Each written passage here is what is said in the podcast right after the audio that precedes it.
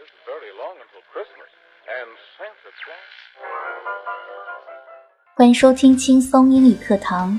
When you do a bit better than others, they'd be jealous and they'd admire you when you make a huge difference. 当你超过别人一点点，别人会嫉妒你；当你超过别人一大截，别人就会羡慕你。 更多英语、音乐、情感节目，敬请关注新浪微博 DJ Yuki 安夏。